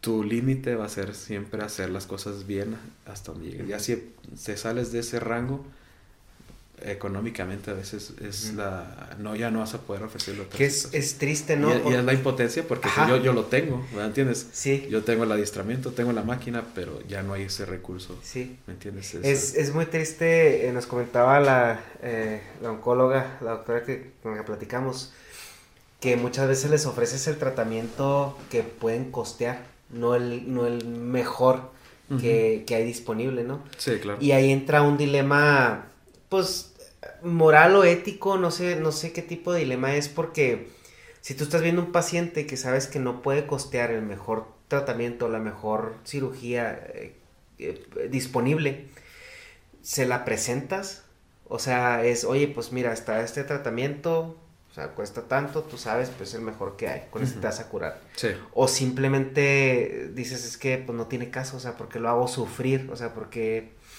eso como, o sea... Sí, mira, por ejemplo, es, eso que te comento, lo que es el, el respaldo de ECMO, es, eh, por ejemplo, los atletas esos que cruzan el canal de la Mancha, ¿no? Y se van Sí. nadando ahí. Este, pues si tú ves a 100, a lo mejor 80 pasan como si nada, ¿no? Entonces, eh, el otro 20%, ¿qué pasa con él? Bueno, ¿sabes qué? Pues se cansó a medio, a medio canal y hay alguien ahí, ah, lo agarra y le pone el chaleco, se lo lleva y ya llega al otro lado. ¿verdad? Entonces, el hecho de que existan esas tecnologías no quiere decir que son imprescindibles, ¿verdad? Es un, es un extra, ¿verdad? Eh, por si llegara a pasar algo, ¿me entiendes? El día que pasa, como te digo, pues el día que pasa, pues es el 100% de esa persona, ¿verdad? aunque Sí. es un porcentaje pequeño, Sí, en mi casuística, para esa persona va a ser el 100%, ¿me entiendes? sí claro. Entonces, este, claro que ofreces eh, toda la cirugía que ofrecemos nosotros, pues es lo mejor que hay, o lo, apegado a las guías internacionales siempre, para poder ofrecer y garantizar esos porcentajes de éxito. Este, nunca ofrecemos cosas a medias o este nunca voy a escatimar, por ejemplo, en, en- o a poner en riesgo la vida de un paciente por ahorrarle unos pesos o cosas así. Este, siempre si vas es por salvarle la vida a alguien. pues sí, es ah, más, en, más en cirugías, ¿no? Porque en tratamientos, pues sí hablamos de que son fármacos o Sí, medicamentos. es que ¿no? por ejemplo estás ahí en, en una... Estás ahí, el paciente está indefenso, está en tus manos prácticamente, Sí. en manos del anestesiólogo. Ajá. Tú tienes que tomar ciertas decisiones. Sí, claro, y ahí sí depende completamente de ti en Entonces, oye, no, no le pongas eso porque le va a salir más caro. Oye, pues le Sí, sale más claro. caro eh, volverlo a operar eh, o no sé, ¿verdad? imagínate que no salga. Entonces, pues pónselo, ¿verdad? pues ya después vemos a ver qué hacemos. Y hay, bueno, en temas, temas de sociales, ¿no? ¿Qué es lo que pasa en cualquier enfermedad? Eh, que mucha gente sobrevive para, para, pues, vivir endeudado toda su vida.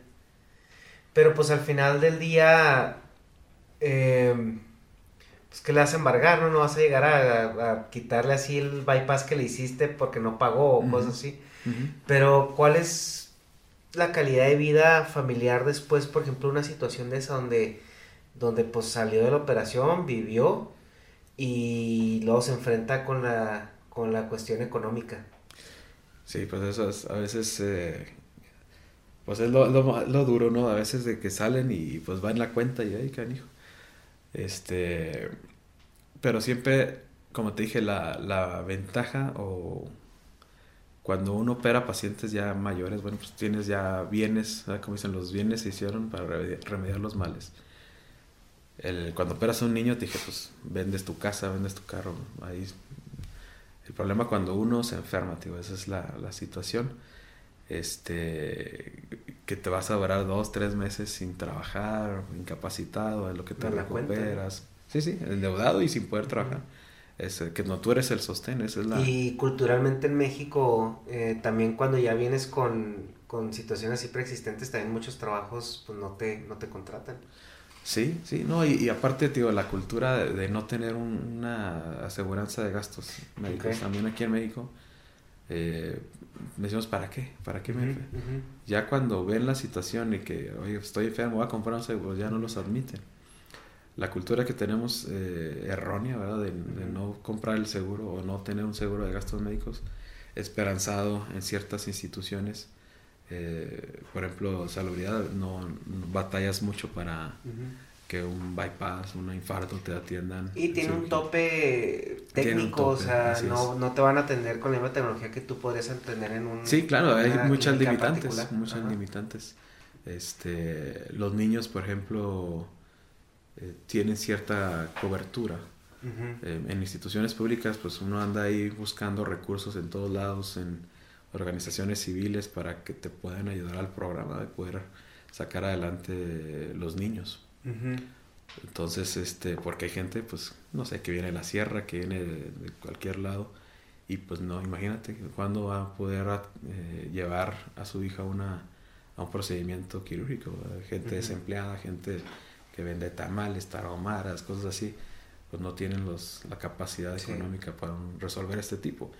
Y este y las instituciones públicas a veces también tienen esa limitante de que los recursos no están eh, repartidos a nivel nacional de manera equitativa. Entonces, volvemos a lo mismo de la centralización de los recursos. Eh, Chihuahua, tío, pues hemos estado trabajando para poder jalar recursos, ya sea a nivel nacional, federal, y, este, y muchas instituciones civiles este, nos ayudan para poder completar una cirugía, por así decirlo, y sacar adelante toda esa familia que tipo, no, no tiene esos recursos. Sí, claro, es muy difícil que en México se tengan recursos así disponibles, sobre todo líquidos, ¿no? Para, para solventar esa enfermedad.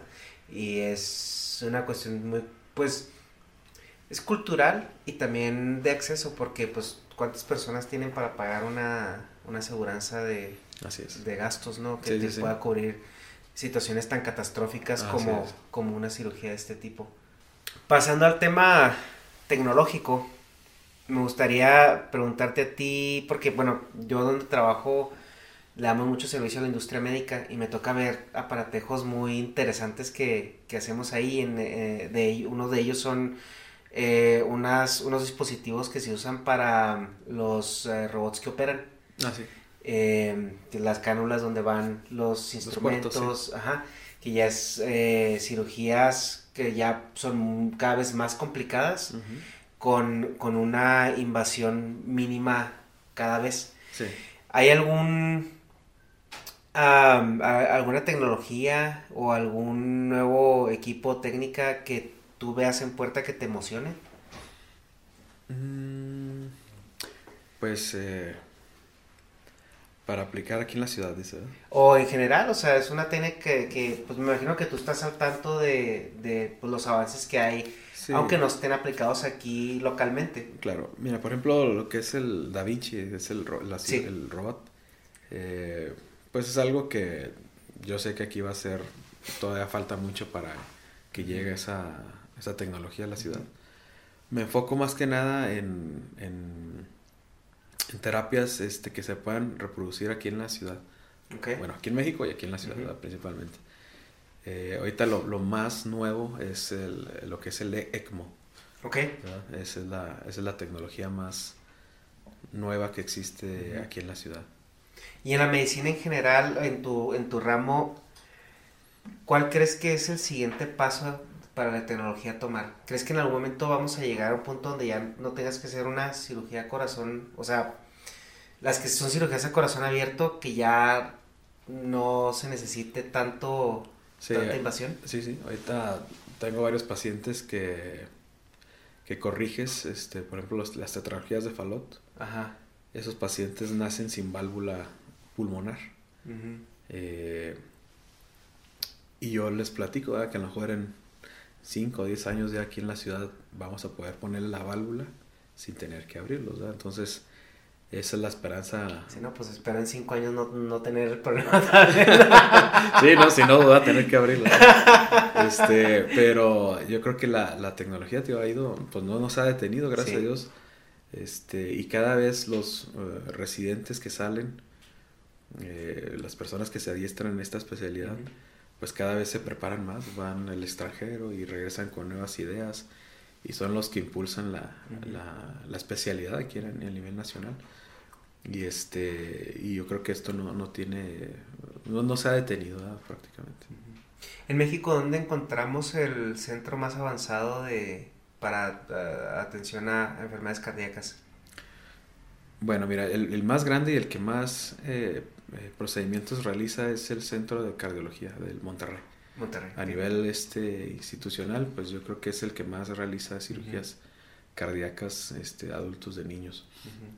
Eh, en segunda instancia pues está lo que es el hospital Ignacio Chávez y siglo, siglo XXI, eh, Hospital Pediátricos de, de México, son los que más procedimientos hacen a, a nivel nacional. Y a nivel mundial, ¿dónde consideras que está la meca del...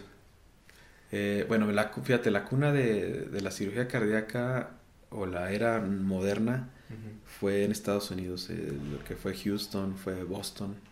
Esos, Están esos- los gorditos de Texas, ¿no? Sí, realmente Houston es la es, es un parteaguas en, lo- en lo que es nuestra especialidad. Eh, la competencia de dos cirujanos ahí, eh, el vecino de enfrente le hicieron que la cirugía eh, creciera a pasos agigantados. Lo que fue el Denton Cooley y este Michael DeBakey. Ajá. Esos son los cirujanos pioneros de Houston. pique que- y... que y- fueron, ajá, eh, innovaron técnicas, diseñaron corazones artificiales, este, injertos, eh, un parteaguas ahí.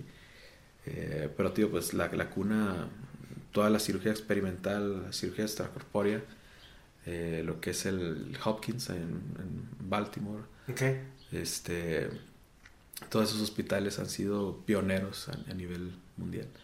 Claro que hay ciertos lugares donde se especializan en ciertas enfermedades, ¿verdad? pero yo creo que pues, son los, los, los primordiales. Sí, porque tienes también, por ejemplo, lugares como Stanford. Claro. También tiene un Stanford, muy buen programa, eh, pues, en general, de todo. Es un Ah, muy buen sí. hospital. Sí, sí, sí. Porque aquí, sobre todo en el norte del país, eh, la gente es Houston, Houston. Bueno, en general en México, o sea, casi toda la gente relaciona Houston con, con hospitales o atención médica eh, lo mejor que hay. primer, así es. Sí, yo creo que eh, para mí en el norte del país, yo creo que el- los mejores son ahí en, en Monterrey. Este, ahí tienen toda la, la complejidad de todos los casos. Este, y pues México, Guadalajara, son los principal- principales, ¿verdad? Sabemos hay ciertos estados ahí que vamos dando la lucha, hay ciertas cosas que ya podemos hacer aquí en este, en este estado, pero digo, los, los pioneros siempre, siempre siguen siendo la- las ciudades grandes. Mm. Oye, y un corazón artificial, ahorita que lo mencionabas, eh, ¿es, es una máquina, o sea, funciona eh, como por reflejo o, o cómo funciona un corazón artificial? Hay, hay varios este, eh, prototipos. El más común es uno que es una, por así decirlo, una bobina, donde entra la sangre y va girando la bobina y va enviando la, la sangre.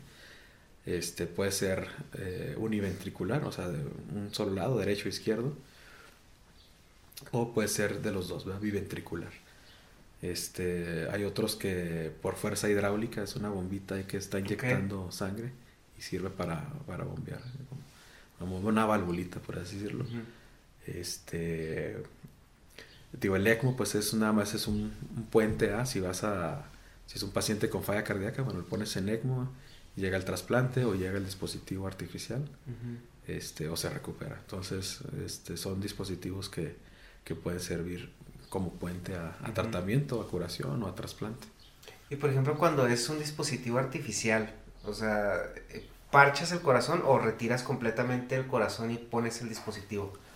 Eh, mm, lo más común es que conectes el dispositivo a las cavidades o a las arterias del corazón. Ok. Sí, o sea, extraes la sangre de un lado y la inyectas por otro lado hacia el al mismo corazón.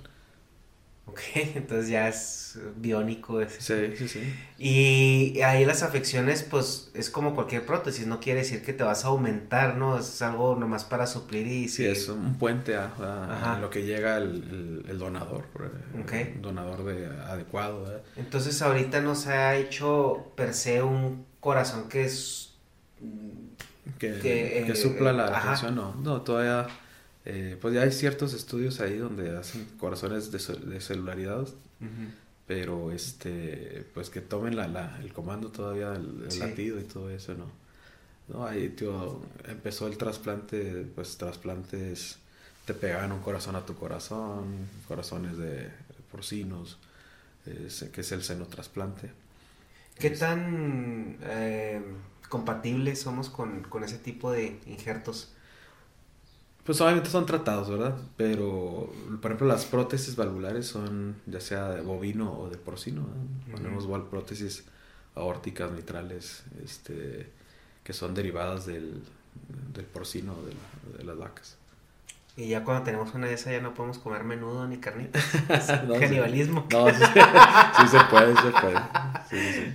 Oye, muchísimas gracias. Algo más que si quieras agregar, o sea, sé que es un tema muy vasto, pero no sé si te quedaste con ganas de comentarnos algo. No, no, muchas gracias por la, la invitación. Y muchas, hay, hay muchísimas dudas. Eh, la verdad, eh, yo estoy muy, muy, muy ajeno a, a, a lo que es el, pues las, las cuestiones eh, de cardiología o, o, o cirugías eh, de corazón, lo que tú haces. Incluso, o sea, la disociación entre el cardiólogo y el cirujano no estaba muy clara para mí. Ahorita, qué, qué gusto que nos lo explicaras.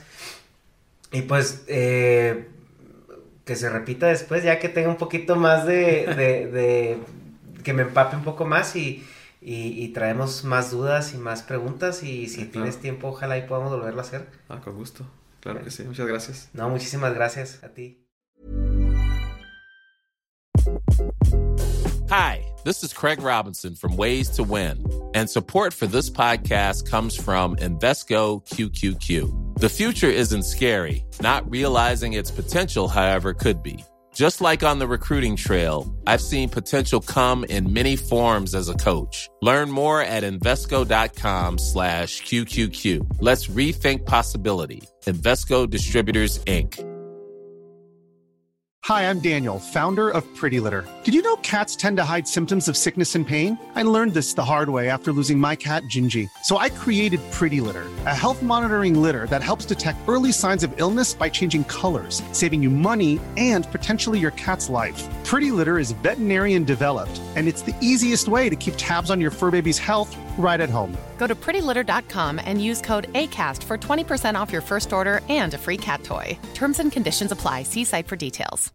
If you're looking for plump lips that last, you need to know about Juvederm lip fillers. With Juvederm Volbella XC and Juvederm Ultra XC, your lip look, whether it's subtle or bold, can last up to one full year with optimal treatment and no additional maintenance. Find a licensed specialist and see if it's right for you at juvederm.com today. That's J U V E D E R M.com. Add fullness to lips in adults over 21 with Juvederm Volbella XC or Juvederm Ultra XC. Do not use if you have severe allergies or a history of severe allergic reactions, or if you're allergic to lidocaine or the proteins used in Juvederm. Tell your doctor if you have a history of scarring or taking medicines that decrease the body's immune response or that can prolong bleeding. Common side effects include injection site redness, swelling, pain, tenderness, firmness, lumps, bumps, bruising, discoloration, or itching. As with all fillers, there's a rare risk of unintentional injection into a blood vessel, which can cause vision abnormalities, blindness, stroke, temporary scabs, or scarring. For full important safety information, visit juvederm.com.